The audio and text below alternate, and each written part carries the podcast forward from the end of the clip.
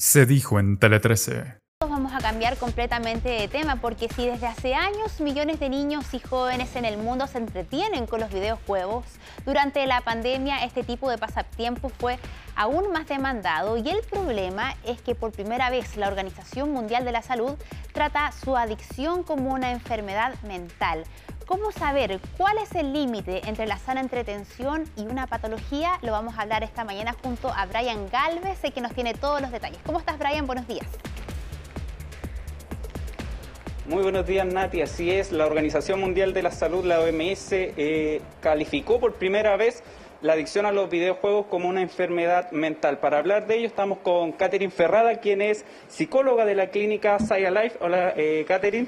Eh, primero, eh, ¿cómo se da eh, esta adicción a los videojuegos? Principalmente funciona dependiendo la cantidad de tiempo que los niños estén conectados efectivamente a los videojuegos. En sí, los videojuegos no son tan malos como uno suele pensar. Obviamente va a depender en la edad en que uno le entregue, digamos, estas herramientas para poder entretenerse, eh, pero se recomienda generalmente que los niños no estén más de una o dos horas conectados. Como te insisto, va a depender mucho de la edad. Ahora, eh, la verdad es que la, OMS hace tiempo estaba viendo, digamos, incluir eh, el tema de los videojuegos como una patología mental. En lo personal no estoy muy de acuerdo, eh, porque creo que se patologiza mucho el tema de la enfermedad. Y no necesariamente es así. De hecho, creo que fue una gran herramienta justamente por el tema de la pandemia. Eh, ¿En qué consiste, cuáles son los síntomas, cuál cómo se puede prever esto, esta adicción a los videojuegos? Principalmente es cuando los niños eh, no quieren hacer otras actividades y empiezan a quedarse mucho tiempo dentro de la casa o del lugar, digamos, donde están jugando. El, el juego más adictivo es cuando se juega en línea, porque además tienes un reconocimiento social y eso a los niños les hace estar mucho más motivados. Eh, tú mencionas un juego en línea. En España el año pasado nomás, un juego, el popular Fortnite, un niño tuvo que ser eh, internado por dos meses producto de, esta adicción a los videojuegos. ¿Podemos llegar a ese punto o este es un caso excepcional? No, sí se puede llegar al punto. Como te digo, efectivamente va a depender mucho de qué tantas horas estén los niños conectados, porque eh, puede ser una sana entretención. El punto es que cuando están demasiadas horas frente a la pantalla, jugando, interactuando, sobre todo los niños, puede haber una modificación a nivel neuronal. Y eso hace que efectivamente se cree una dependencia. Cuando los niños juegan, y en general todos, también en los adultos, se genera mucha dopamina, porque se activa el círculo de la recompensa o del placer. Entonces constantemente te está pidiendo jugar, jugar, jugar, y eso obviamente hace para los niños que es placentero y no quieran hacer otras cosas. Entonces dejan de sociabilizar, no se juntan directamente con sus amigos, eh, están mucho tiempo encerrados, entonces efectivamente afecta tanto la, eh, la, parte psicológica como física, porque no hacen nada durante el día, no hay ningún movimiento, y también la parte social. Nati, eh, desde el estudio, ¿tiene alguna pregunta? Así es. Catherine, ¿cómo está? Muy buenos días. Quisiera preguntarle por los adultos, porque hablamos Hola, siempre... Días. Buenos días, hablamos siempre de los niños, pero también hay adultos que son adictos a los juegos.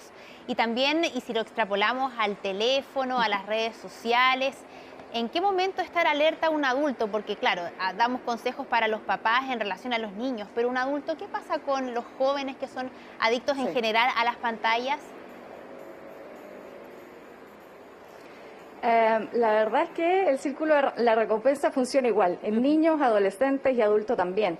En los adultos eh, se ve mucho, por ejemplo, que pasan muchas horas jugando, sobre todo en la noche, y claro, tienen que ir a trabajar o hacen ciertas actividades, pero se empiezan a encerrar mucho en sus casas, entonces tampoco sociabilizan mucho y empiezan a afectar otras áreas de su vida.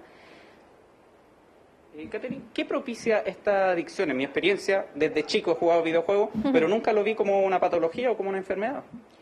Efectivamente, hay personas que genéticamente eh, pueden ser más eh, propensas al tema de la adicción. Eh, como te digo, va a depender mucho de si efectivamente la persona pasa demasiado tiempo jugando y lo otro que se da también es muchas veces en el caso de los adultos por un tema de evitación, de no tomar en cuenta muchos problemas que están ahí dando vuelta porque tú te metes en el juego y, y es otro mundo.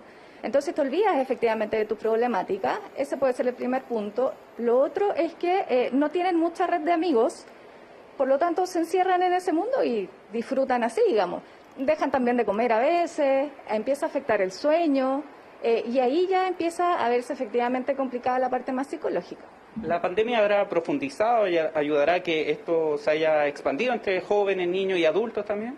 Sí, pero como te decía al principio, yo creo que no hay que demonizar tampoco el tema, porque efectivamente en la pandemia, eh, para muchos niños y adultos, hasta por ahí, porque estaba todo el tema, digamos, de, de home office, de trabajar, pero en los niños era como su única forma de sociabilizar.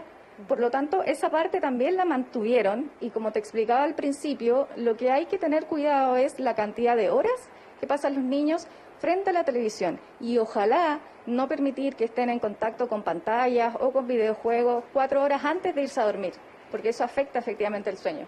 Muchas gracias, Caterina. Ahí estamos atentos a, a las horas que están los niños y niñas jugando ahí a los videojuegos y no demonizar tampoco los videojuegos, sino que ponerle un cierto control en Nati.